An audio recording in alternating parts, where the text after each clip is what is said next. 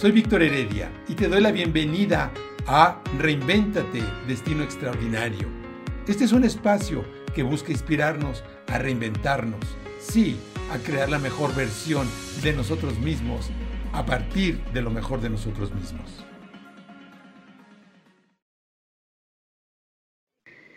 Víctor, yo tengo una pregunta. A ver. ¿Cómo Gracias. Es que, ¿Cómo es que va relacionado el que te valores con poder crear valor. Exactamente. sí, síguele, sí, perdón. Sí, creo que muchas veces em, lo, bueno, a mí me ha pasado en mi vida donde yo creo que estoy creando valor primero, esperando que valoren lo que hago. Y entonces en base a eso decido si lo que hice tuvo valor o no. Entonces, bueno, esta es mi... No, qué bueno. Es que ahí es donde empieza la inquietud. A ver, ¿cómo es que me tengo que valorar? Que es un arte valorarnos para crear también valor. Es básicamente lo que hacemos en el proceso de reinvención, por si no se han dado cuenta. Lo que hacemos primero es hacer un reconocimiento de quién soy y hago un inventario de mi mundo, no nada más de lo que soy, sino de mi mundo. Porque el proceso de reinvención es crear una mejor versión de mí a partir de lo mejor de mí. En, esta, eh, en este proceso es muy importante que nosotros hagamos un reconocimiento y una revalorización de lo que somos. ¿sí? Pero antes de seguir esto, me gustaría saber si hay otra pregunta al respecto para tejer. Siempre es bonito tejer con base a las inquietudes y preguntas que tengan. ¿Qué otra pregunta les surge? Vic, buenos días, Rocío. Sí, Rocío. Ahorita el título me está sugiriendo, dice valorarte, el arte de crear valor. Pero yo creo que también me, gustaría comentar que el valor va en relación también a que tengamos el valor de hacerlo con nosotros mismos, porque parece fácil, pero el reconocerse uno mismo, el adentrarse uno mismo, el, tenemos que tener el valor de hacerlo y suena fácil, pero creo que no es tan fácil como, como suena. Eso es algo que me vino ahorita y quería comentar. Gracias. Totalmente, Rocío, totalmente. ¿Vieron el poema que yo cité ayer? Si, vemos este poema, que es fascinante, conectando con lo que dice Rocío, leo las primeras frases. Nuestro miedo más profundo no es el de ser inapropiados. Nuestro miedo más profundo es el de ser poderosos más allá de toda medida. Es nuestra luz, no nuestra oscuridad, lo que nos asusta. ¡Guau! ¡Qué maravilla! Vivimos en una época donde a veces estamos lidiando con una falsa humildad, ¿no? Estamos en el tema de que el ego, de que no, de que el ego es malo, no podemos vivir sin una identidad, es imposible. En el yoga se habla de nuestra identidad como ahamkara, la noción de quién soy yo. Imagínense, si no tuvieran una identidad, una noción de quién soy, no podemos existir en el mundo.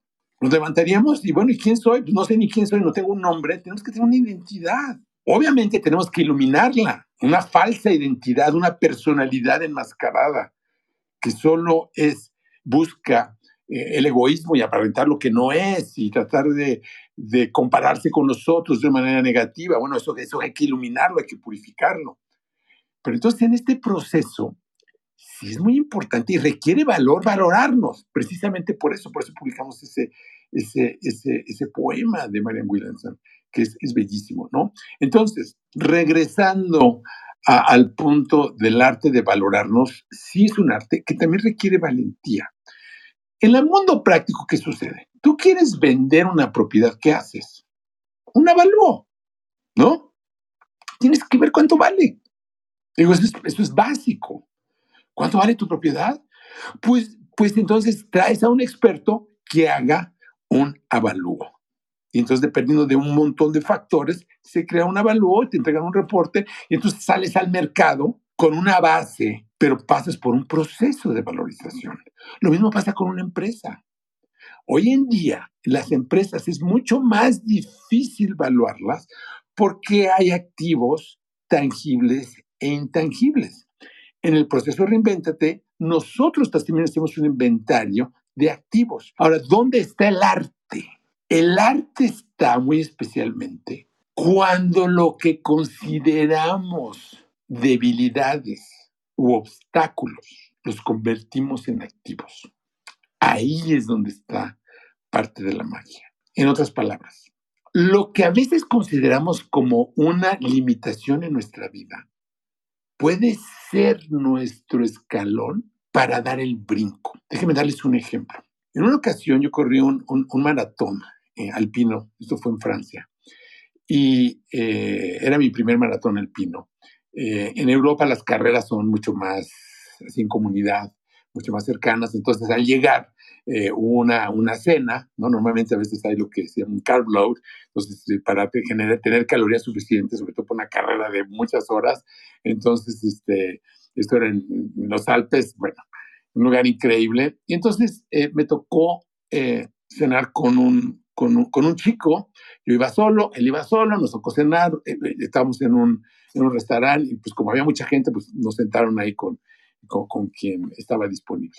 Y a la hora de platicar con este chico, este chico era, ahora que me cuenta su historia, me llamó muchísimo la atención. Es, ha sido el, el campeón francés de triatlón y también ha sido segundo mundial en triatlón paraolímpico. Entonces cuando estaba con él platicando, uno lo veía normal, pero tenía un brazo, su brazo lo tenía como, como inhabilitado. Entonces me contó su historia y me decía, fíjate que yo quería ser atleta y dedicarme a ser atleta es lo que me apasiona, es lo que me encanta, es lo que disfruto. Y yo quería vivir de esto. Y entonces lo que sucedió es que tuvo un accidente. Cae de la bicicleta, ¿no? Porque a veces pues, en la bici llega uno a 80, 90 kilómetros por hora en las bajadas y más en, los, en, las, en las montañas. Entonces me caigo, me caí y mi brazo quedó, eh, quedé discapacitado. Y entonces entró en una depresión. Y entonces dijo, no, pues es que ya no puedo correr. Cuando de repente eh, se conecta con un coach y le dice, pero pues igual ahí está tu, tu oportunidad. Dice, ¿cómo?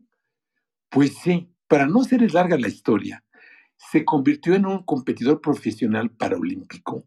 Actualmente el gobierno francés, como es buenísimo, lo tiene, eh, lo subvencionado porque es muy bueno tiene un eh, acceso a un fondo especial, tiene acceso a un montón de recursos, hace absolutamente lo que, lo que, lo que le gusta hacer. Estuvo ahora en las Olimpiadas y está de maravilla, ¿no?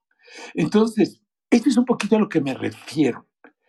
Cuando nosotros pasamos por ese proceso de revalorización, a veces vemos como una desventaja, por ejemplo, el ser inmigrante. ¿no? Mucha, muchos de los que están aquí viven en otro país. Yo he sido en carne propia este, yo migré a los Estados Unidos hace 18 años.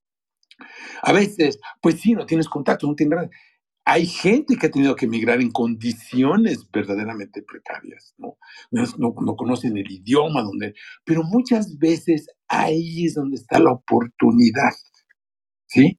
Entonces, por eso el ejercicio es muy, muy crítico. Entonces, no les extrañe de repente que en, en su canvas, cuando ustedes ponen el listado de sus activos, si ustedes pueden en un momento dado poner una limitación como un activo, entonces ahí es donde se convierte esto en un arte. ¿sí? Es un proceso creativo. Acuérdense parte de una cosa. Cuando hablamos de valor, me recuerdo de la frase de, de Muhammad Yunus, el autor del libro El banquero de, de los pobres, Bankers of the Poor, que ganó el premio Nobel.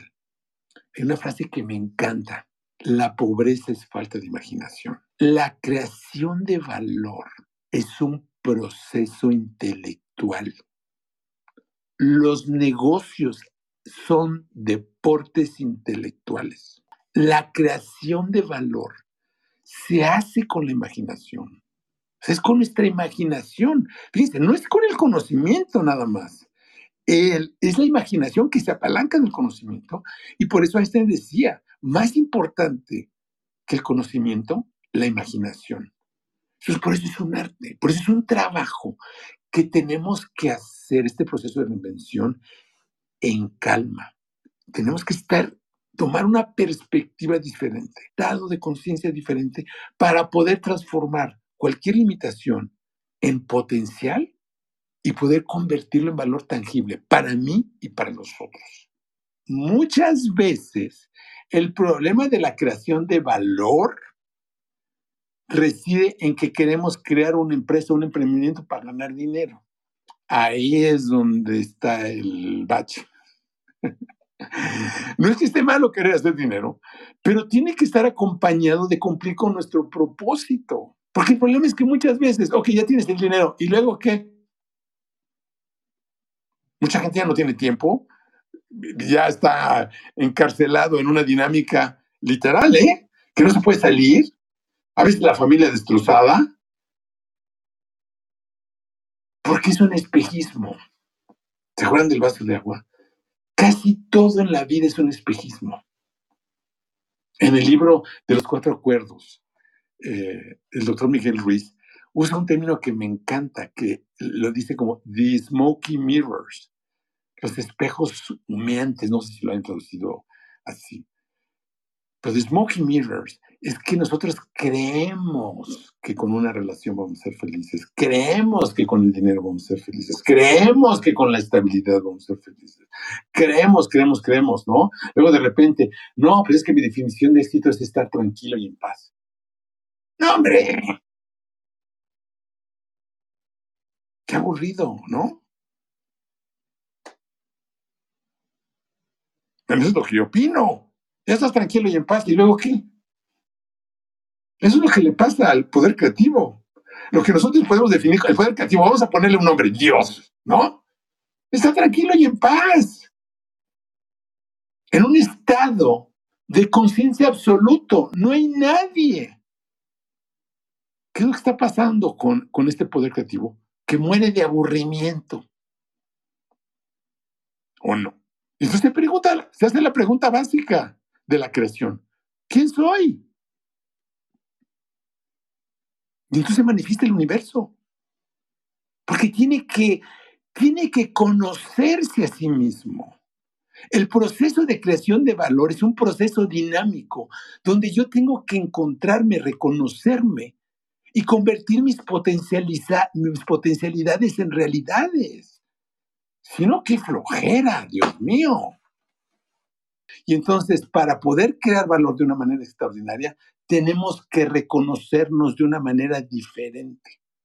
Y ese reconocimiento, ¿sí? que es reconocerme, tengo que conocerme en mi máxima dimensión para que pueda tener una perspectiva diferente y a partir de ello crear un mundo diferente.